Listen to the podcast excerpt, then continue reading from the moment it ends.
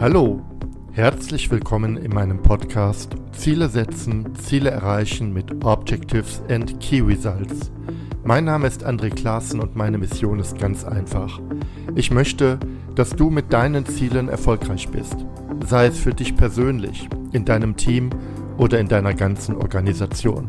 Und jetzt, lass uns gemeinsam starten.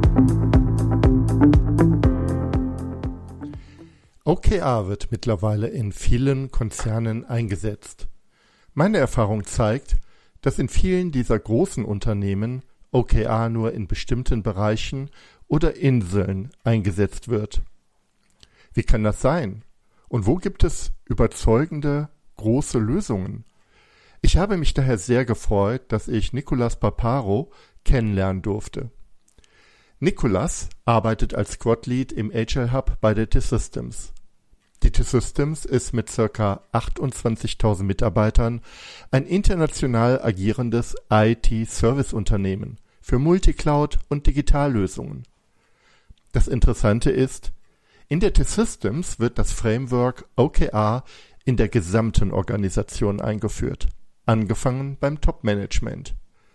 Wie das gelungen ist, und worauf man dabei achten sollte. Dazu gibt Nikolas in unserem Gespräch sehr viele interessante Einblicke. Sei also gespannt. Herzlich willkommen, Nikolas Papavero. Ich freue mich sehr, dass wir uns heute virtuell treffen und über das spannende Thema sprechen. Also wirklich spannend, das ist keine Floskel. OKR erfolgreich in einem Konzern skalieren. Ähm, ich freue mich sehr auf das Gespräch, weil OKR ist bei den Konzernen angekommen. Ähm, ich kenne unterschiedlichste Konzerne, die mit OKR arbeiten in unterschiedlichen Bereich. Aber so richtig skaliert tatsächlich da, da ist noch ähm, bei vielen Unternehmen noch Arbeit zu tun. Und umso mehr freue ich mich auf dich. Bevor es aber losgeht, Nikolas, stell dich kurz vor. Wer bist du? Was machst du? Und was treibt dich eigentlich so an? Erstmal danke dir für die Einladung, André. Ähm, genau, du hast äh, mich schon ganz kurz vom Namen her vorgestellt, äh, Nicolas Papavero. Ähm, ja, woher komme ich oder, oder wer sind wir? Ähm, ich bin bei der äh, T-Systems, also Tochterunternehmen der Deutschen Telekom AG. Wir sind eben der IT-Dienstleister ähm, und in mehr als 20 Ländern weltweit unterwegs, haben 28.000 Mitarbeiter. Das heißt, wie du auch schon gesagt hast, jetzt tatsächlich kein ganz kleines Unternehmen, also wo man auch OKRs größer jetzt denken wird oder gedacht hat. Ähm, ansonsten, wir sind verantwortlich oder zuständig für digitale Transformation von großen Unternehmen weltweit. Wir machen äh, Beratungsdienstleistungen, äh, Multi-Cloud-Services, Digitallösungen und Security-Lösungen. Also das mal so zum äh, ja, zu der Organisation drüber. Und ich selbst bin im Agile Hub, da der Squad Lead. Das heißt, wir sind verantwortlich für die agile Transformation der T-Systems. Ähm, was machen wir da? Alle Sachen, die irgendwo mit Agilität und mit Weiterentwicklung der Company im Sinne von agilen Arbeitsweisen, agiler Aufstellung, ähm, agilen Methoden, alles, was damit zu tun hat, ähm, dafür sind wir verantwortlich, konzipieren die Themen und, und treiben die voran. Ähm, warum machen wir das oder was steckt dahinter? Was ist das Ziel?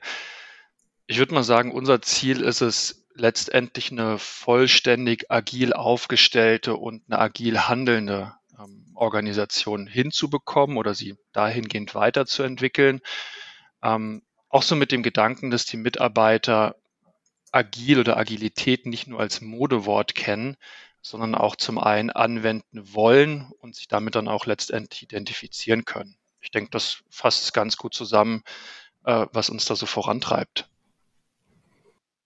Das ist ganz interessant. Bevor wir auf das eigentliche Thema kommen, äh, das löst bei mir mehrere Gedankenblitze auf. Ähm, also erstmal Agilität bei einem großen IT-Dienstleister. Da muss ich immer auch an die DB Sustel denken, also die IT-Tochter der Deutschen Bahn, die auch ähm, sehr viel äh, investiert in die agile Transformation und die auch ein IT-Dienstleisterproblem, also deren IT-Dienstleisterproblem ähm, Stück zum Anlass genommen hat, eben nicht nur Technologielieferant zu sein, sondern auch auf Augenhöhe mit dem Mutterunternehmen, aber auch mit anderen, die digitale Transformation mitzugestalten. Also das war so das, was ich dort jetzt mitgenommen habe, hoffentlich nicht ganz verzerrt. Also über die Technologiekompetenz hinaus auch arbeitsfähig zu werden oder, oder sichtbarer zu werden. Und das andere, ich, ich habe selbst auch mal bei der T-Systems kurz gearbeitet ähm, bei einem großen Projekt ähm, und habe auch wahrgenommen, dass die T-Systems damals, nicht unbedingt heute, aber damals auch ordentlich, das ist jetzt 20 Jahre her, in Umbrüchen war, weil es einfach auch ähm, ein Unternehmen ist, äh, ein Konzern ist, der ja aus ganz vielen anderen Unternehmen auch sich damals zusammenfinden musste. Äh, ne, also Deutsche Post, die, die äh, ehemalige Mercedes IT-Dienstleister-Tochter, glaube ich, und andere Unternehmen. Und da war sehr viel Bewegung im Unternehmen, ich sage das jetzt mal so, und ähm, das IT-Dienstleistergeschäft ist als solches auch, glaube ich, anspruchsvoll. Aber das sind jetzt vielleicht auch Buzzwords, aber das sind so mein eigenes Erleben mit der T-Systems geht mir gerade so ein bisschen durch den Kopf. T-Systems auch als großer Dienstleister. Ich komme ja auch ein Stück weit aus der Behördenlandschaft für, für, für große Verwaltungsprojekte. Ich ganz vorneweg, auch wenn das jetzt negativ konjunktiert ist, das Toll-Collect-Projekt fällt mir jetzt mal so als erstes ein. So ein bekanntes öffentlich wirksames Projekt und auch jetzt bei der digitalen Transformation ähm, im Bund äh, taucht T-Systems auch immer, immer, immer wieder auf als IT-Dienstleister. Ich glaube hier bei der Corona-Warn-App, äh, also als jüngstes genau. Beispiel. Ne? Also, zusammen, zusammen mit SAP, genau. Genau, zusammen mit SAP auch immer unterschiedlich in den Medien äh, äh, platziert, äh, weil ähm, aber nichtsdestotrotz ähm, Infrastruktur ähm, ist wichtig und, und wir haben ja auch in Deutschland, aber dann höre ich auch schon auf zu, zu reden, auch das Thema Datenschutz, äh, Datenschutzgrundverordnung Ordnung und ähm, da ist die T-Systems, glaube ich, auch, auch spannend, äh, dabei, in Abgrenzung zu großen Digitalunternehmen ähm, auch Cloud-Infrastruktur äh, bereitzustellen. Also an ganz vielen Stellen ähm, wollte ich nur sagen, taucht auch für mich, poppt für mich geradezu immer wieder auch die T-Systems auf in unterschiedlichen ja, Rollen sozusagen. Bevor wir einsteigen, äh, wir reden ja hier auch über OKR. Ich habe dich kennengelernt äh, bei einem OKR-Partner-Austausch, wo also unterschiedliche Menschen aus unterschiedlichen Unternehmungen sich über OKR austauschen. Warum OKR jetzt bei der T-Systems? Was war euer, ich sage jetzt mal euer, euer, also dein Team oder auch des Unternehmens, was war der Anlass für OKR? Welche Herausforderung wolltet ihr oder werdet ihr mit OKR lösen? Ne, ich glaube, ähm, du hast vorhin schon einen Punkt gesagt, dass die T-Systems, du sie noch kennst, auch so als aus der Transformation und dass die T-Systems sich ähm, auch damals zu deiner Zeit transformiert hat.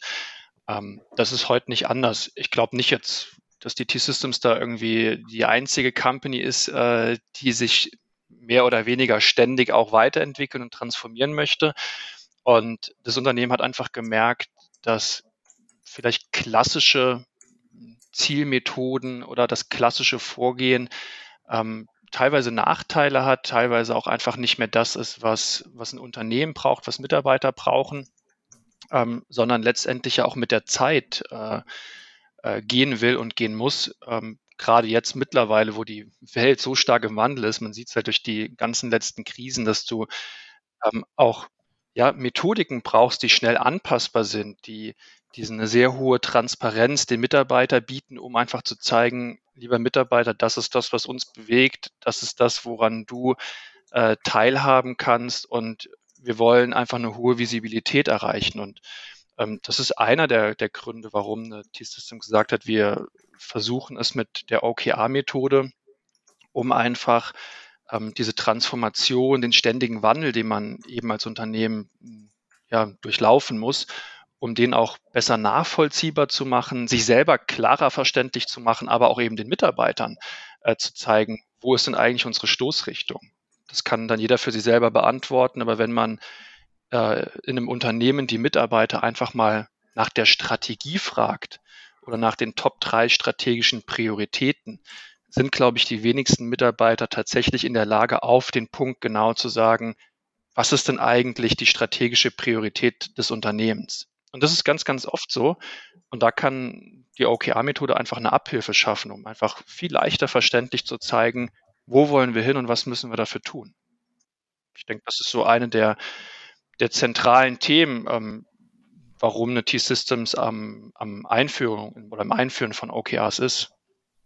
Also Visibilität, Sichtbarkeit, auch der Strategie, Klarheit in dem, was erreicht werden soll und Anpassbarfähigkeit, also Adaptivität für die Herausforderungen, die wir haben. Und die sind ja äh, gerade jetzt in diesem Jahr 2022 äh, knallhart.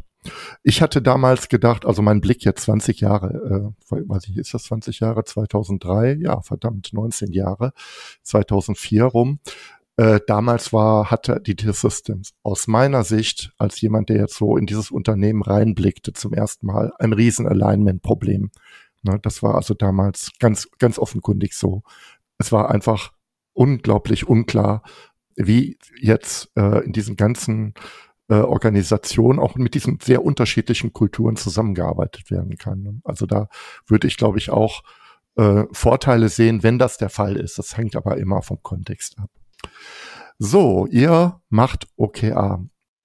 Ähm, wir haben ja ein Vorgespräch gehabt, Nikolas, und da sagst du eigentlich, und das hatte ich auch schon in der Einleitung gesagt, ist OKA in vielen Organisationen, wenn wir ganz ehrlich zu uns sind, eine partielle Lösung. Ja, das heißt, wir finden hier einen Bereich, der arbeitet mit OKA oder da ist ein Team damit unterwegs. Aber im Sinne einer Skalierung, also im Sinne einer großen gesamtheitlichen Betrachtung fallen ganz viele Unternehmen zurück. Auch die Poster-Schalts, die immer wieder genannt werden. Warum ist das eigentlich so? Aus deiner Sicht? Ich glaube, das hat ähm, mehrere Gründe. Äh, also was ich auch aus anderen Unternehmen einfach mitbekommen habe, ist so der Punkt, der am häufigsten auch genannt wird, das fehlende Management-Commitment. Ähm, also natürlich sagt man ja, OKRs soll auch stark bottom-up getrieben werden. Ähm, aus meiner Sicht hat das irgendwo natürlich auch seine Grenze. Also man kann natürlich auf einer Teamebene oder auf einer nächsten Ebene ganz, ganz stark davon überzeugt sein. Wenn aber am Ende des Tages das, das Management oder das Top-Management nicht da hinten dran stehen, kommst du auch eben nicht in die gesamte Organisation rein. Das heißt, das ist, glaube ich, ein starkes Thema, also fehlendes Management-Commitment, zu sagen, ja, wir wollen das ausprobieren, wir wollen das machen und wir investieren auch Energie und Zeit da rein. Und ein anderer Punkt, gefühlt sind häufig, dass es unterschiedliche Treiber ähm, gibt, die auch unterschiedliche Dinge erreichen möchten. Also ich hatte häufig mal gehört, dass das OKRs so eine bei vielen so eine gewisse Insellösung sind. Also die eine Insel macht für sich die OKRs, die andere Insel auch. Und am Ende haben wir 100 kleine Inseln, äh, die für sich selber OKRs treiben, letztendlich aber die Brücke zwischen den Inseln halt noch nie, auch nur mhm. ansatzweise mhm. erbaut haben. Ähm, das führt natürlich im Endeffekt dazu, dass man kein gemeinsames und übergreifendes Verständnis hat, was ich eigentlich damit erreichen will. Und wenn jeder halt so macht, wie er denkt und es letztendlich auch nur für sich macht, kriege ich natürlich auch nie eine, ähm, eine Art von Alignment zwischen den kleinen Inseln hin. Und ich glaube, das führt natürlich auch dann dazu, dass man irgendwann sagt, ach ja, für uns alleine ist es schön, aber auf eine ganze Organisation gesehen klappt es ja dann scheinbar doch nicht. Und, was vielleicht der, der dritte zentrale Punkt für mich auch noch ist, wenn man es mal krass ausdrückt, einfach fehlendes Wissen. Ähm, also ich hatte letztens ähm, mit einer Ansprechpartnerin von einem kleineren Unternehmen, die haben so 3.000, 4.000 Mitarbeiter gesprochen und hatte mal gefragt, wie die das angegangen sind. Und da hieß es, naja, unser Top-Management, ähm, die haben ein Buch gelesen dazu und haben dann gesagt, wir machen das jetzt mal. Ich gedacht, das ist nett, ähm, aber es hat wahrscheinlich nicht den Effekt oder nicht unbedingt das zielbringende Ergebnis, was man sich eigentlich hofft. Weil natürlich kann ich ein Buch lesen, aber in der Praxis sieht es dann manchmal anders aus. Und dieses fehlende Wissen oder dann auch die fehlende Bereitschaft, äh, tatsächlich Ressourcen dafür bereitzustellen, sei es jetzt in Form von, von finanziellen Ressourcen oder einfach von Mitarbeitern, ähm, kann dann echt schon ein, ein Hinderer sein. Und das hindert einfach dann die Möglichkeit, diesen Ansatz wirklich groß zu denken und noch eben groß umzusetzen.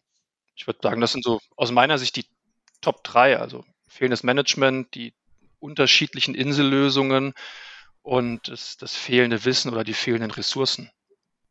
Ich hätte den letzten Punkt, den finde ich sehr, sehr spannend, fast sogar noch unterteilt. Das eine ist das fehlende Wissen, aber genau aus dieser, dieser ähm, Wissenslücke, weil im Buch, also es gibt ja Bücher, da liest sich das ja alles wunderbar. Ne? Und man denkt, hey, das, das können wir doch einfach so tun, dann tun wir einfach ein paar Dinge anders, aber es kostet uns nichts. Und genau daraus entsteht genau unter, also ist meine Theorie, ähm, das Problem, dass eigentlich oder das Missverständnis, dass eine Veränderung immer auch, immer ist doch eigentlich normal, einen Ressourcen- und Mitteleinsatz benötigt. Ne? Mhm. Und dann geht's natürlich nicht. Finde ich sehr spannend. Ähm, drei tolle Punkte, mit denen könnten wir eigentlich weitermachen. Vielleicht machen wir damit sogar weiter. Wir haben ja gesagt, eigentlich, woran liegt es? Ne? Was sind denn die Herausforderungen? Ich würde gerne noch mal, wenn, wenn du magst, äh, vielleicht hilfst du, bei dem Management einsteigen. Also ich erlebe das oder habe jetzt verschiedene Unternehmen kennengelernt. Da war das so, dass es ein sehr wohl ein Top-Management gab. Und dann war einer in dem Top-Management oder einer war total begeistert von OKR die zweite war halb begeistert, finde ich gut, können wir machen. Und der dritte und vierte, der dritte, dem war es egal, und der vierte, der war eigentlich dagegen. Also ähm, ich weiß nicht, ob du das so erlebst, aber das habe ich oft erlebt, dass also äh, im Top-Management sehr und das, das Thema OKR sehr unterschiedlich betrachtet wurde und es gab am Ende keinen einheitlichen Willen aus dem Top-Management heraus das zu tun. Das heißt, im schlimmsten Fall macht dann die Personalabteilung mit Begeisterung OKA, während die, weiß ich nicht, während der Vertrieb oder Marketing das Thema komplett links li liegen lässt. Erfahrung habe ich auch in die Richtung, ähm, ich glaube, das ist tatsächlich normal. Natürlich bekommst du nicht, wenn du eine neue Methode reinbringst, ähm, direkt von allen den Zuspruch und eine endlose Begeisterung. Ich glaube, das ist aber auch gar nicht notwendig. Was wir gemerkt haben, war natürlich auch ein gemischtes Stimmungsbild, was erstmal total in Ordnung war. Ähm, wir haben dann eher überlegt, wie, wie schaffen wir es denn, dass das Stimmungsbild in, in eine ähnliche Richtung geht. Und ich glaube, da gehören dann letztendlich ein paar Sachen dazu. Und am Schluss muss immer das Ziel sein, ich nenne es mal so, die kritische Masse zu erreichen. Das heißt, gefühlt mehr als 50 Prozent der Leute dahin zu bewegen, zu sagen, ja, wir wollen dem Ganzen eine Chance geben, weil häufig ist es natürlich so, dass wenn ja, der Großteil ähm, der Leute für etwas stimmt, die restlichen paar ziehen auch noch mit. Und wir haben das letztendlich versucht, ähm, sehr klar zu machen, was ist das Ziel, was wollen wir damit erreichen und was ist auch nicht das Ziel. Also tatsächlich am Anfang erstmal ein sehr, sehr klares Verständnis dafür entwickeln, was OKRs sind und was nicht. Denn wir haben auch gemerkt, es kamen dann natürlich Fragen im Sinne von, heißt es, wir haben in Zukunft keine KPIs mehr und arbeiten nur noch mit OKRs? Heißt OKRs sind in Zukunft dann äh, keine Ahnung, erfolgsrelevant im Sinne von Incentivierungen oder Gehaltssystemen oder, äh, oder Messmöglichkeiten für den Mitarbeiter. Und ähm, die ganzen Fragen mussten wir am Anfang erstmal aus dem Weg räumen, also zu, klar OKRs sind nicht gleich KPIs, OKRs hat nichts mit irgendwelchen Incentivierungen zu tun, sondern es hilft letztendlich dem Management, aber noch viel wichtiger eigentlich den ganzen Mitarbeitern unter dem Management klar zu haben, was ist eigentlich unser Ziel, wie wollen wir denn was angehen. Und ich glaube, darüber, und das ist natürlich jetzt nicht innerhalb von einem Ein-Stunden-Termin oder so gemacht, aber darüber immer wieder dieses Thema aufzugreifen, immer wieder die Vorteile aufzuzeigen und es dann auch mal erlebbar zu machen, also zu sagen, wir machen das jetzt einfach mal. Und wenn es hinterher nicht läuft, können wir es ja immer noch ändern. Das hat, glaube ich, bei uns so den, den guten Anstoß gegeben, dass wir äh, immer mehr Kollegen oder das Management in Summe äh, davon überzeugen kann, konnten, dem dieser Methode letztendlich auch die Chance zu geben, es umzusetzen.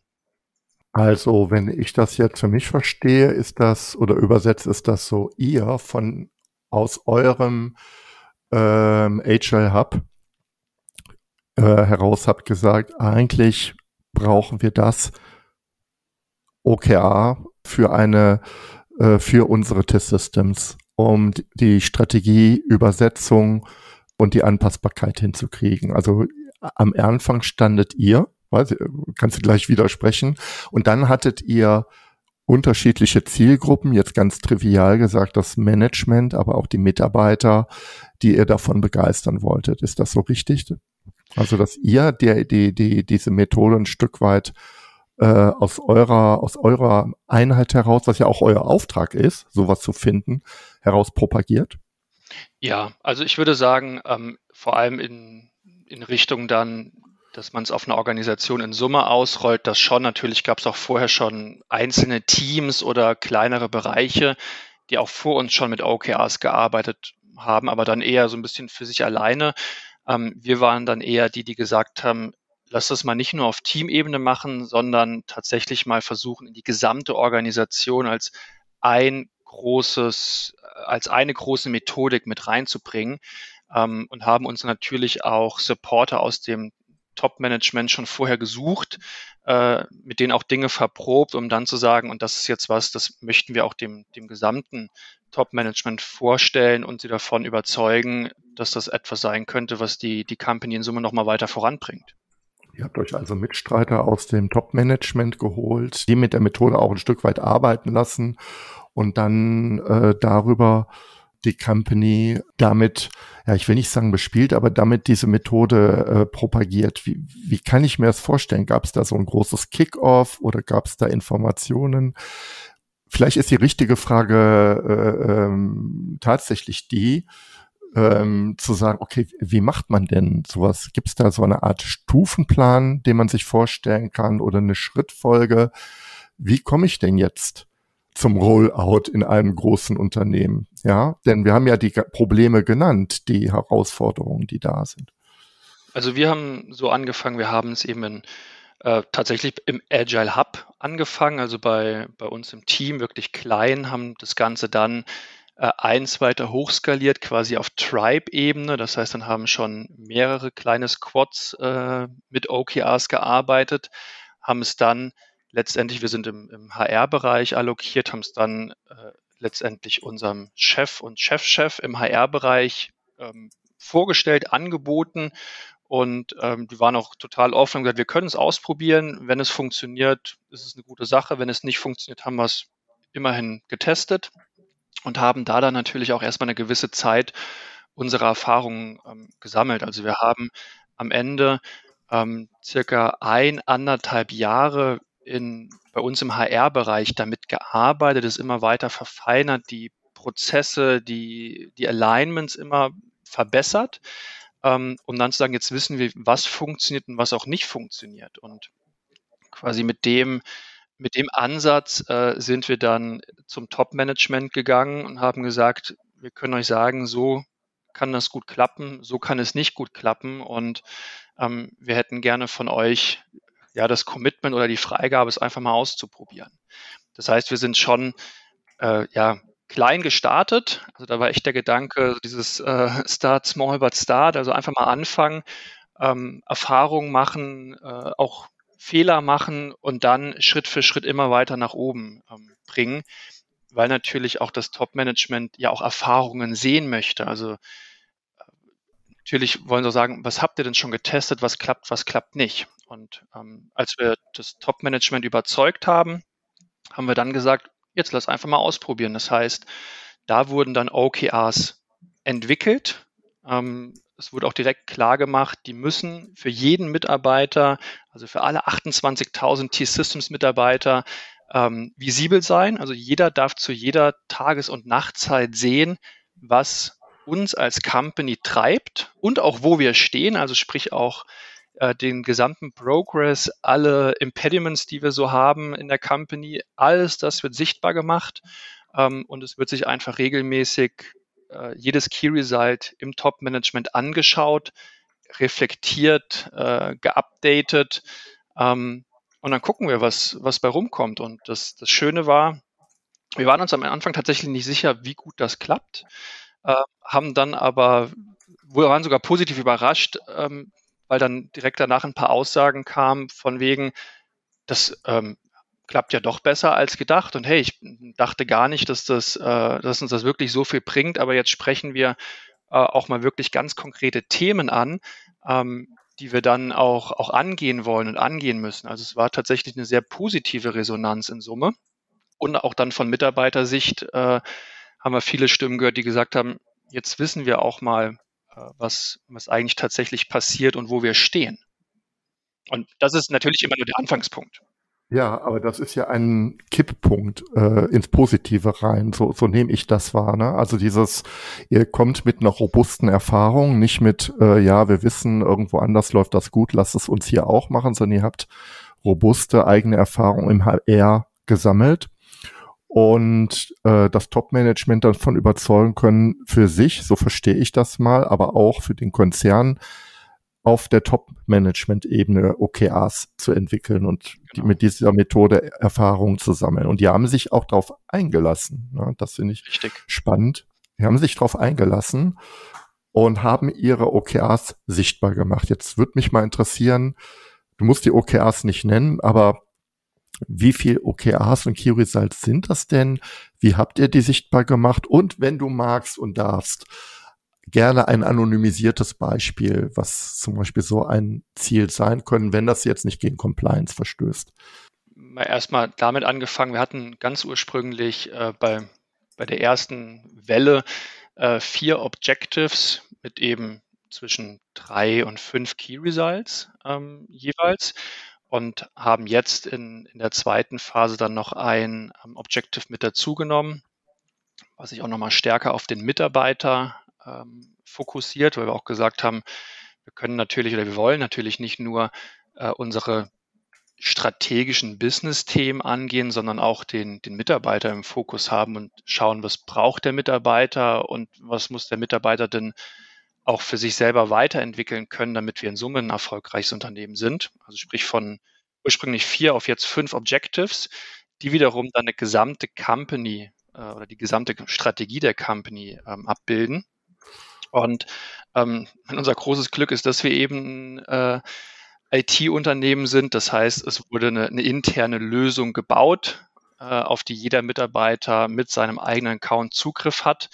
Das heißt, wir haben nicht jetzt sowas wie, wie Excel äh, jede Woche rumgeschickt an 28.000 Leute mit dem neuen Status oder so, sondern haben eine, eine eigene Lösung kreiert, in die dann jedes OKR eingetragen werden kann, wo der Mitarbeiter sieht, welche Person aus dem Top-Management ist denn verantwortlich für das Treiben dieses Key Results und auch dann tatsächlich den Progress äh, in Detail und auch alle Impediments sehen kann.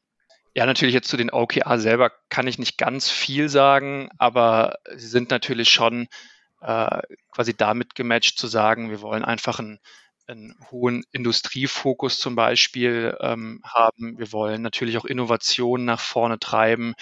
Ähm, wir wollen aber auch äh, auf der anderen Seite den Mitarbeiter halt extrem gut mitnehmen und ihm auch alles das bieten, was er letztendlich braucht, um um erfolgreich arbeiten zu können und auch einen Mehrwert für sich und fürs Unternehmen schaffen zu können. Diese OKRs, also diese Unternehmensstrategie, so würde ich die jetzt einfach mal auch nennen. Äh, was haben die für eine Laufzeit? Die macht ihr doch sicher nicht jedes Quartal neu, ne? sondern die laufen länger. Ja, auf, auf der Ebene tatsächlich nicht. Wir haben gesagt, wir wollen bei den Objectives selber tatsächlich Richtung ein Long-Term Objective gehen. Wir haben es jetzt mal für zwölf Monate festgesetzt. Also sprich, das war Anfang des Jahres für zwölf Monate. Das heißt, die Objectives sind aktuell gültig bis Ende des Jahres. Ähm, und die Key Results, da haben wir gesagt, die setzen wir auf sechs Monate fest. Also die klassische sind ja eher quartalsweise. Ähm, natürlich sind das teilweise ja so hoch angesiedelt strategische Themen, dass es da zeitlich auch gar nicht möglich wäre, wirklich nach, nach drei Monaten schon wieder komplett alles zu überarbeiten.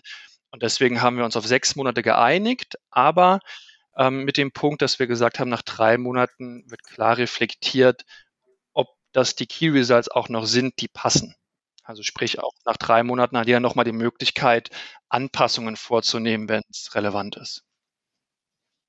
Also ich bin auch ähm, da hast du mehr Erfahrung, aber bei großen Unternehmungen bin ich auch absolut davon überzeugt, nicht auf Quartale zu gehen. Ich finde aber die Idee gut, äh, genau wie ihr das auch macht, äh, alle drei Monate die Key Results einfach auf den Prüfstand zu stellen. Was haben wir gelernt? Funktionieren die noch? Müssen wir die anpassen?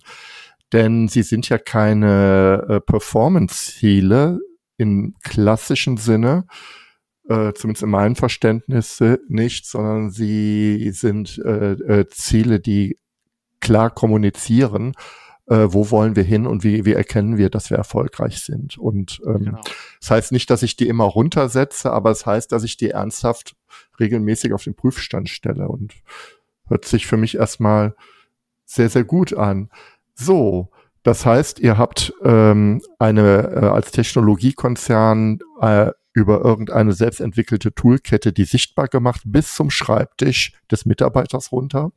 Und ja. da stehen jetzt diese Management-OKRs. Jeder weiß, wenn er nicht wegläuft, äh, was steht jetzt gerade in diesem Jahr an und, und, und, und wer zeichnet sich dafür verantwortlich. Ein Riesenschritt übrigens. Ein Riesenschritt gegenüber vielen Unternehmen. Aber jetzt, was machen, machen die Leute damit? Genau, also es ist natürlich so, dass man jetzt als, als Mitarbeiter in, in einer Einheit nicht direkt für sich eine Ableitung machen kann von den Top-Management-OKRs. Ähm, deswegen war das nur der erste Schritt. Und ähm, der nächste Schritt war dann, das Ganze runter zu skalieren. Das heißt, es noch angreifbarer für den Mitarbeiter zu machen. Das bedeutet, wir haben gesagt, okay, auf dem Top-Management haben wir es jetzt. Das heißt, jetzt muss die nächste Ebene kommen. Also sprich, die, die einzelnen Einheiten ähm, müssen anfangen und einfach mal so zum Verständnis, es gibt Einheiten, ähm, also jetzt beispielsweise HR als eher eine kleinere Einheit äh, mit ein paar hundert Mitarbeitern. Dann gibt es aber auch Einheiten, die teilweise bis zu 10.000 Mitarbeiter haben. Das heißt, äh, Einheit kann von bis gehen. Und wir haben gesagt, okay, jetzt muss das Management-Team der Einheiten muss überlegen aus den Top-Management-OKRs, was kann ich für meine Einheit runterbrechen? Weil natürlich sind nicht alle OKRs aus dem Top-Management für jede Einheit relevant. Genau, aber es gibt ja bestimmte Key Results, die für die jeweiligen Einheiten ganz wichtig sind oder wo sie darauf einzahlen müssen. Das heißt, wir haben gesagt, nehmt euch bitte ähm, einmal die Top-Management-OKRs vor, schaut, was ist für euch wichtig, füttert das Ganze aber natürlich auch noch mit euren eigenen Punkten an. Also es geht nicht nur top-down, sondern überlegt auch selber, was ist für euch denn neben diesen Top-Management-OKRs relevant und entwickelt auf der Grundlage eure ähm, OKRs. Das heißt, wir sind dann quasi auf die zweite Ebene runter, dass die einzelnen Einheiten ihre OKRs entwickelt haben und dann sind wir jetzt noch einen Schritt runter. Das, nennt sich jetzt bei uns die, die Tribe-Ebene, also quasi die dritte Ebene. Das heißt, jede dieser Einheiten hat mehrere Tribes, auch teilweise wirklich viele. Ähm, und die Tribes fangen jetzt auch gerade an zu sagen, okay, ich schaue, was ist bei mir in in der Unit-Ebene, also in der Bereichsebene an OKRs drin. Und ich als Tribe, wo zahle ich denn drauf ein? Das heißt, die brechen es jetzt gerade in Q3 wiederum auf sich runter, sodass wir aktuell also drei Ebenen haben, die mit OKRs arbeiten. Eine Herausforderung ist da natürlich immer das, das Alignment, weil wir eben sagen, wir wollen halt nicht diesen diesen Top-Down-Approach einfach haben, oben sagt, unten macht, sondern wir sind jetzt gerade dran, ähm, es gut hinzubekommen, dass die Tribes aus, von den Teams unten drunter, also von den Squads, Informationen bekommen für ihre eigenen OKRs, dann wiederum natürlich weiter nach oben auf die Bereichsebene ihre Informationen geben, die für sie wichtig sind, so dass das letztendlich ähm, ja einfach so wie so eine Art Spinnennetz hinterher aussieht. Also alles ist irgendwo miteinander ähm, verknüpft. Die Leute sind untereinander abgesprochen und haben natürlich zu jeder Zeit die Möglichkeit auch zu sehen, wer was treibt. Also ein Beispiel auf der Bereichsebene. Ähm, die, die OKRs sind auch für das gesamte Unternehmen sichtbar. Also da kann jeder zu jeder Zeit reingucken. Wenn ich also wissen möchte, ähm, was steht denn gerade eigentlich bei Finance an oder was steht denn bei den unterschiedlichen Bereichen, die wir haben an, ähm, dann brauche ich dafür ungefähr fünf Sekunden, bin auf dem Board und kann genau sehen, wo denn die Bereiche stehen. Ihr seid ja, so wie ich das verstehe, mitten in einem, mitten in dem großen Einführungsprozess, der auch länger dauern kann und der rollt jetzt runter in die Organisation. Du hast ja diese drei Ebenen auch benannt. Und so wie ich das verstehe, ist es tatsächlich so, dass die Bereiche, also dass jede Ebene erstmal für sich überlegt, okay, das sind meine übergeordneten Ziele. Wie kann ich darauf einzahlen. Das heißt also nicht, das ist nicht so, dass das Top-Management jetzt den Units diktiert, okay, das sind eure Key Results, die habt ihr jetzt zu bedienen, ähm, sondern das ist ja ich ein Stück weit bottom-up organisiert, äh, ähm, das zu bestimmen, okay, was können wir von unserer Seite aus tun, um diese OKRs zu befeuern. So hört sich das an, also auf jeder Ebene. Das ist quasi so ein Pull-Prinzip. Pull ja, so ein Pull, ne? Genau, so ein Pull-Prinzip. Ich ziehe sozusagen aus der unteren Ebene, Pull ist eine schöne Metapher, ziehe ich das runter an Zielen, was ich aus meiner Sicht heraus für sinnvoll halte, um dem beizusteuern und befülle das dann und dann nimmt sich die nächste Ebene und zieht sich das dann runter. Wahrscheinlich auch mit der ähnlichen Kadenz. Ne? Also ich vermute, aufgrund der Größe der Organisation werde ich auch nicht auf der Unit-Ebene alle drei Monate neu gestalten, aber tatsächlich schon. Ja, also okay. tatsächlich ja, schon. Wir haben, wir haben, gesagt, auf der Bereichsebene natürlich können die Objectives auch wieder eher Midterm oder Long-Term orientiert sein, aber ab Bereichsebene ähm, wollen wir eine Kadenz von drei Monaten haben. Das heißt, die Bereiche setzen sich tatsächlich nach drei Monaten wieder zusammen, schauen sich die OKRs dann auch nochmal kritisch an und sagen, nein, jetzt, jetzt ist wieder die neue Runde dran, wir müssen unsere Key Results äh, anpassen, wir haben sie komplett erreicht, können neue finden oder es hat nicht so gut funktioniert und wir müssen sie weiterführen. Das heißt, nur auf der Top-Management-Ebene sagen wir Key Results für sechs Monate, alles darunter ist dann eher der, der klassischere Ansatz. Das gilt auch für die Riesenunit mit 10.000 und mehr. Okay. Ja, sehr schön, weil sonst, klar, ja, die Umkehrlogik läuft, sonst bleiben wir bei Jahreszielen stecken und äh, haben eine, eine geringe Adaptivität. Was ich noch nicht verstanden habe, oder du hattest das gerade angedeutet, Nikolas, ist, ähm, wie sich das Alignment insgesamt darstellt. Ähm, klar, ihr habt ein Netzwerk, die Dinge sind miteinander verknüpft, aber gibt es Alignment-Formate? Also jetzt, ich könnte jetzt mal zum Beispiel mal oben anfangen mit dem Top-Management, da ist es ja auch übersichtlich. Ich habe, weiß ich nicht, habe es jetzt vergessen, wie viel Units ihr habt. Ähm, fünf, keine Ahnung. Äh, wie findet das Alignment statt? Dass man sagt, okay, wir haben jetzt in den Units unsere OKRs gemacht, aber ganz ehrlich, wenn wir die Unternehmensstrategie nach vorne bringen wollen, dann müssen wir die mal übereinander legen. Gibt, mhm. gibt es da schon ein Format oder was sind so Ideen, wie das passieren könnte? Ja, also ähm, von Units her in Summe sind es etwa 15. Das heißt, auch in diesem Top-Management äh, sitzen auch dann eben 15 Vertreter drin. Ähm, die treffen sich auch eben einmal im Monat, um den aktuellen Stand gegenzuchecken. Das wird natürlich im Vorfeld äh, vorbereitet. Damit das alles Hand und Fuß hat, haben wir eine Rolle eingeführt, die nennt sich OKR Method Owner. Das heißt, es gibt einen ähm, fachlichen Experten und auch methodischen Experten eben aus der jeweiligen Einheit. Und diese Person ist dafür verantwortlich, in seiner Einheit Informationen einzusammeln, die eben auf das jeweilige Key Result auf Top-Management-Ebene einzahlt und dann eben den, das Update zu machen, sodass der Vertreter im Top-Management auch ähm, auskunftssicher ist und auch sagen kann, ähm, was gerade gut klappt und wo es vielleicht äh, noch ein paar Challenges gibt. Das heißt, äh, dieser OKR Method Owner ist so für uns ein zentraler äh, eine zentrale Schnittstelle, mit der wir auch viel in Kontakt sind, um einfach zu gucken, wie funktioniert das Alignment, ähm, wo braucht es mehr Abstimmung oder wo läuft es schon gut. Und gerade sind wir eben dran, dann einen Prozess mal aufzubauen, der dann ähm, auf die Ebenen drunter geht. Das heißt, von Top-Management auf Bereichsebene, das klappt durch diesen OKR Method Owner ähm, zum Glück ziemlich gut. Ähm, und jetzt ist es natürlich aber dann ein bisschen schwieriger, äh, von eben der Unit-Ebene auf die Tribe-Ebene äh, zu kommen.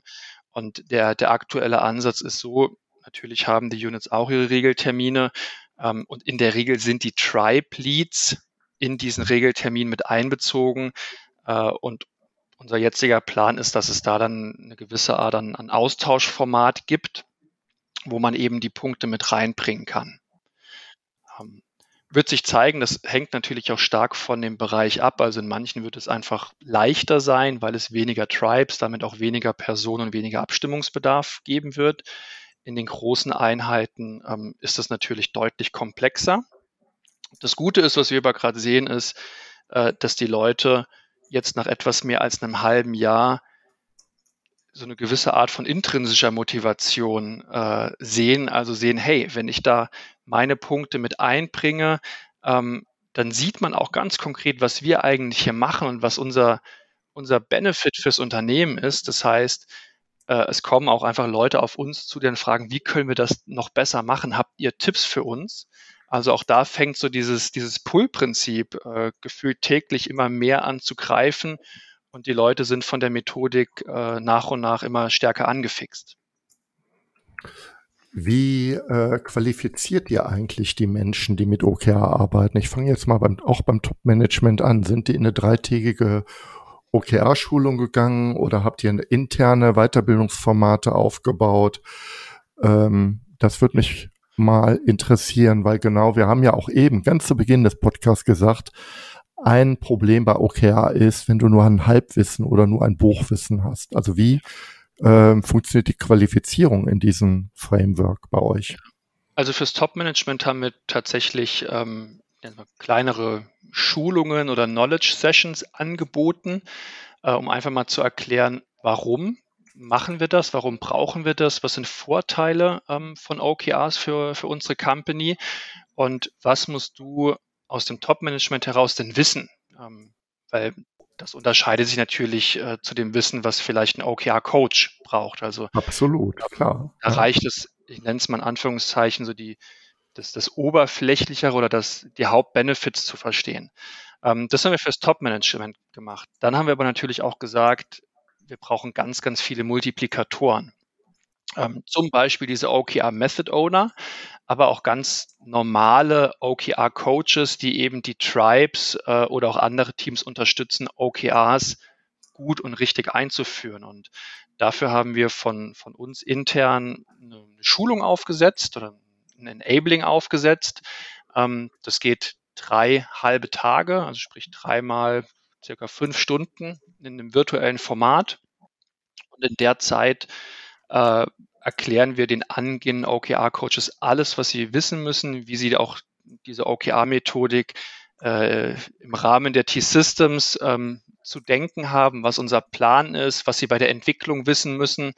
Ähm, also letztendlich alles, was man braucht, um hinterher Teams begleiten zu können. Auch äh, Vorlagen für zum Beispiel jetzt äh, Whiteboards oder Miroboards, wie man dann so eine Schulung durchführen kann.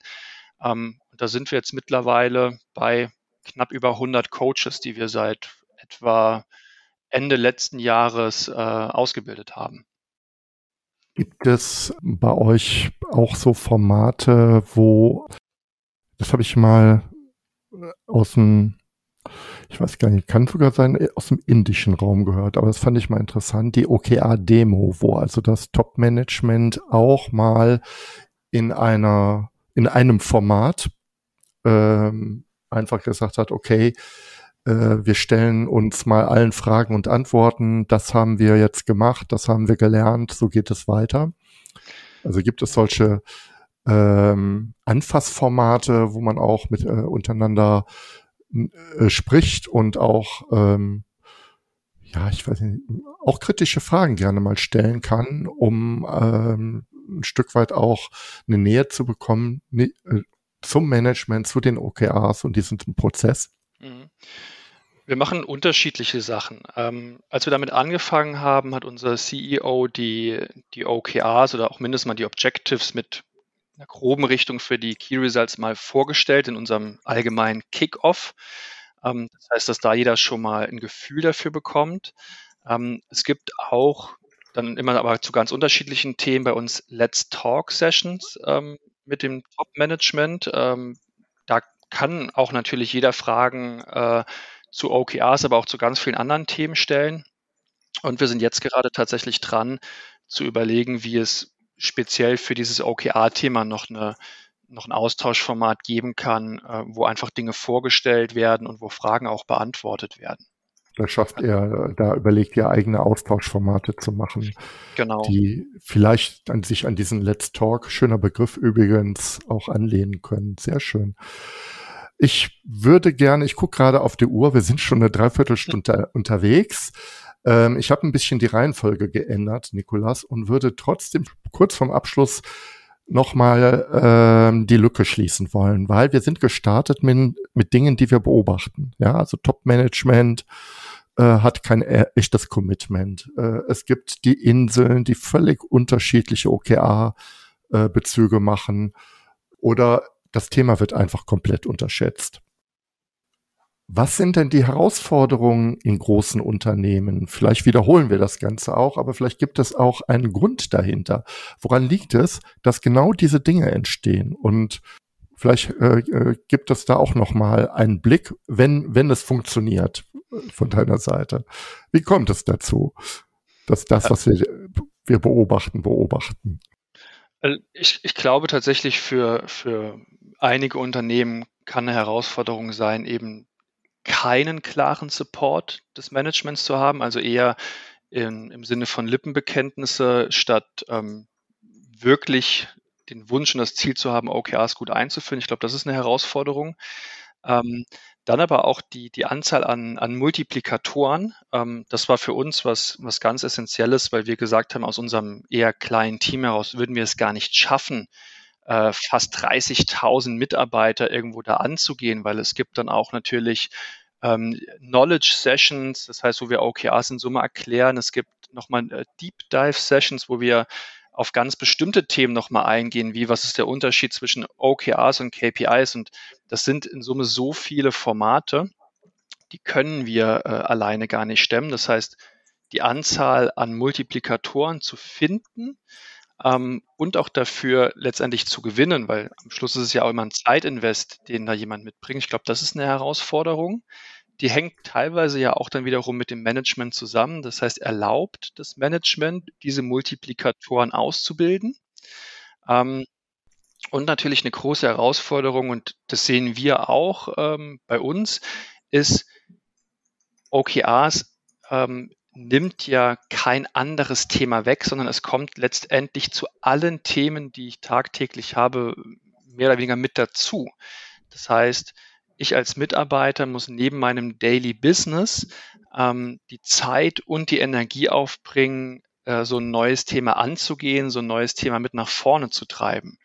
Und das ist für, für manche teilweise zeitlich nicht möglich. Ähm, andere wollen es vielleicht auch vom, vom Kopf her nicht. Und da sieht man natürlich schon eine Herausforderung zu sagen, man muss den Leuten einfach klar machen, dass es nicht äh, einfach ein, ein sinnloser zusätzlicher Zeitinvest ist, sondern eher ein Zeitinvest, der natürlich Energie und Zeit kostet, sich aber, wenn man es am Schluss richtig macht, auch auszahlt. Und ich glaube, das ist eben eine Herausforderung, dass man es bei den Leuten auch vom, vom Kopf her erstmal verankern muss, dass es eben was bringt und nicht einfach nur wieder was Zusätzliches ist. Das ist, glaube ich, ein ganz großes, kommt auch immer wieder als Thema hoch, äh, wie gehe ich mit dem Tagesgeschäft um, was habe ich da für Antworten. Und ähm, meine Erfahrung ist, es gibt da jetzt nicht, klar, OKR nützt jeden was, aber ich habe so unterschiedliche Aufgaben im Unternehmen, dass es vielleicht auch ähm, unterschiedliche Antworten gibt, wie ich OKR sinnvoll mit dem Tagesgeschäft verheirate. Ähm, sehr schön, aber toll ausgeführt. Klarer Support des Top-Managements. Erst da muss die Energie rein, die äh, zu überzeugen, die zu gewinnen. Zweitens, Skalierung heißt, ich mache es nicht selbst, sondern ich sorge für die Multiplikatoren. Riesenherausforderung, aber dazu, das muss ich dürfen. Und drittens, auf der, äh, dann geht, sind wir schon bei den operativen Ebenen. Ich brauche auch klare Antworten auf die Frage, äh, was bringt mir das in meinem Daily Business und wie, äh, äh, äh, wie äh, helfe ich es, ähm, dass das Thema nicht als Bürde und weitere Bürokratie wahrgenommen wird. Ja, also platt genau. gesagt, der Mitarbeiter, der sagt, hört mal, ich buche in die Zeiterfassung, ich buche auf meine Performance-Ziele, ich buche auf meine Projekte ich buche auf Kundenprojekte und jetzt buche ich auch noch in OKR. Was wollt ihr denn noch von mir? Und da braucht, braucht man ja klare Antworten. Genau. Wir haben zum Beispiel gesagt, wir, wir arbeiten nicht mit OKRs, um mit OKRs zu arbeiten. Also die OKRs haben ja für uns nicht den Zweck einfach äh, was in Anführungszeichen was was Neues äh, zu nutzen, ähm, sondern wir versuchen immer zu erklären, das ist letztendlich nur ein Vehikel äh, für uns, um an das Ziel zu kommen. Ähm, das heißt, als Mitarbeiter sollte man sich nicht zu stark jetzt an der Methodik stören, sondern halt eher tatsächlich den Hintergrund der Methodik ähm, verstehen und die Methodik als Methodik einfach sehen. Aber es ist nicht mehr und nicht weniger. Ähm, es geht am Schluss nur eben drum, was du auch am Anfang nochmal gesagt hattest, dieses Thema Visibilität, das Thema Alignment, strategische Klarheit, das besser fassen zu können. Und wenn ich dafür eine Methode habe, die mir dabei hilft und mir vielleicht in meinem Alltag hilft, weniger Abstimmungstelefonate, weniger Meetings hier und da, wo man nochmal sprechen muss, zu haben, weil ich einfach sehen kann, was ist denn unser Ziel und ich weiß, was das Ziel ist, weil ich sehe es hier, ähm, dann sage ich, natürlich muss man Zeit investieren, aber dann hat man hinterher auch wiederum ein äh, Return on Invest, wenn ich einfach mir gewisse andere Dinge sparen kann. Wunderbar. Ganz herzlichen Dank für diese ähm, ganzen Informationen. Ich glaube, das ist für ganz viele Organisationsentwickler, HR-Coaches in anderen Unternehmen, auch in den kleineren, die du genannt hast, mit zwei bis 3.000 Mitarbeitern, trotzdem super spannend. Vielleicht noch zum Abschluss ein äh, Lessons learned, also wo, ähm, ich weiß, das hattest du, glaube ich, auch schon benannt, aber vielleicht, wenn dir jetzt etwas einfällt, was war denn so ein Punkt, wo ihr ge gemacht habt, gedacht habt, oh, das haben wir uns anders vorgestellt, das haben wir gelernt, das können wir so nicht mehr machen? Vielleicht gelang ja auch alles, keine Ahnung. Ja, das, das leider nicht, das wäre wahrscheinlich auch unrealistisch. Ähm, ich glaube, es ist, wenn man ein Schlagwort nimmt, so ein bisschen die, die Struktur oder Strategie oder eine Guidance ähm, vorzugeben. Also äh, wir haben zum Beispiel, was die Entwicklung von OKRs in einem Team angeht, haben wir viel ausprobiert. Das hat angefangen mit ähm, der, der Squad-Lead entwickelt die OKRs und stellt sie dem Team vor. Haben wir gemerkt, das klappt nicht. Ähm, äh, es gab die Situation, der, der Lead hat Objectives entwickelt und das Team sollte Key Results entwickeln, hat auch nicht funktioniert, weil das Team gesagt hat, mit den Objectives können wir uns nicht identifizieren ähm, bis hin zu dem Punkt mittlerweile, wo wir auch dann stehen geblieben sind, weil das klappt, dass man eben die Leute wirklich aktiv beteiligt und sagt, jeder hat einfach seinen Anteil an der Entwicklung der OKRs. Das heißt nicht, dass jeder überall mit seiner Arbeitsleistung einzahlen muss, aber wir setzen uns zusammen als Team und jeder darf seine Gedanken mit reingeben. Also das war, war eine Lessons learned, dass wir sagen, es muss einfach ähm, eine klare Struktur, einen klaren Prozess geben, wie auch die Entwicklung stattfindet, damit die Leute einfach ähm, committed sind und auch sagen, naja, das ist jetzt nicht mehr das Ziel von meinem Vorgesetzten, sondern das ist mein Ziel, das sind meine OKRs. Weil da haben wir gemerkt, die, die Motivation ist, ist eine ganz andere, wenn ich sage, es ist meins und ich bin in der Verantwortung, in der positiven Verantwortung, weil ich durfte mitwirken, statt dass es hinterher heißt, naja, das wurde mir ja vorgegeben und ich muss es halt machen, weil es halt so ist. Ähm, also ich glaube, da muss es von vornherein eine klare Struktur geben. Wie wollen wir bei der Entwicklung vorgehen? Wer muss wann wie beteiligt sein? Und wie findet dann auch die Abstimmung zu Bereichen oben drüber oder unten drunter statt? Super spannend, tolle Info. Dann Vielleicht noch einen Punkt, wenn du die sofort parat hast, Nikolas, und dann mache ich auch wirklich Schluss. Drei Tipps aus deiner Sicht. Ja, kann auch gerne eine Resümee, sein des Themas OKR-Skalierung. Hast du, können auch zwei Tipps sein, kann auch nur ein Tipp sein. Einer war ja jetzt gerade da, der war ich super. Ich glaube, so, so Tipps soll ja äh, zumindest aus, aus meiner Sicht oder aus unserer Erfahrung her schon ein paar gegeben.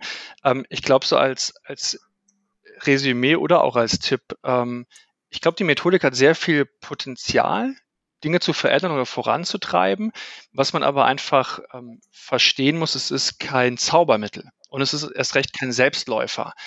Äh, also da als Resümee würde ich sagen, ähm, gerne nutzen. Es bringt viel, egal ob man es in kleinen Einheiten oder kleinen Teams oder letztendlich dann skaliert äh, versucht in, in, eine Firma zu bringen.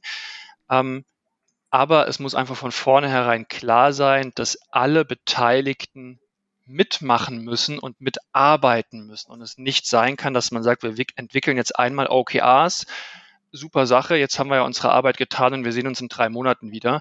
Ähm, das funktioniert halt nicht. Also man muss sich im Vorfeld bewusst sein, dass es erstmal auch mit einem zusätzlichen Invest an, an Arbeit und an, an Energie ähm, mit einhergeht. Und das muss man für sich klar haben, das muss man wollen. Dann hat man eine gute Chance, äh, dass es auch funktioniert. Wenn man nur sagt, ich werfe jetzt mal was in den Raum und lass doch mal ausprobieren ähm, und dann aber nach keine Energie mehr reinsteckt, würde ich sagen, dann kann man es fast auch schon, schon sein lassen. Und das muss einfach im Vorfeld allen Beteiligten klar gemacht werden, was das bedeutet. Super. Das ist aber auch nicht nur Resümee, sondern auch nochmal ein ganz klarer Appell, äh, genau auch an diese Methode, dass sie eben kein Selbstläufer ist, dass ich auch daran mitarbeiten muss. Ähm, sonst funktioniert es nicht.